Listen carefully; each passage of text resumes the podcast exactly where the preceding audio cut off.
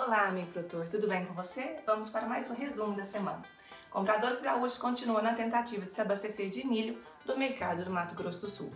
O mercado brasileiro de milho abriu a semana mantendo cotações estáveis. O ritmo das exportações de soja cai abaixo de 90 mil toneladas dia, com estoques baixos.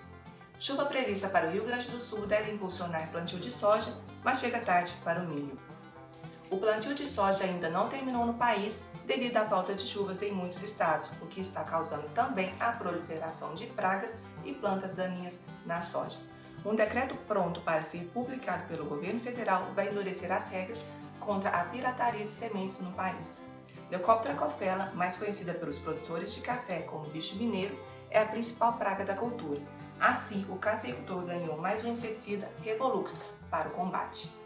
A Conab divulgou o boletim de monitoramento agrícola que mostra como a evolução das chuvas está afetando o desenvolvimento das lavouras nesta safra e monitorar a safra de grãos nas principais regiões produtoras do país. IME divulgou os dados do custo de produção do milho de alta tecnologia no estado e foram reajustados nesta última estimativa para essa safra. Os preços de trigo devem subir no primeiro semestre de 2021, com problemas climáticos para as safras do hemisfério norte e colheita menor do que esperada na Argentina.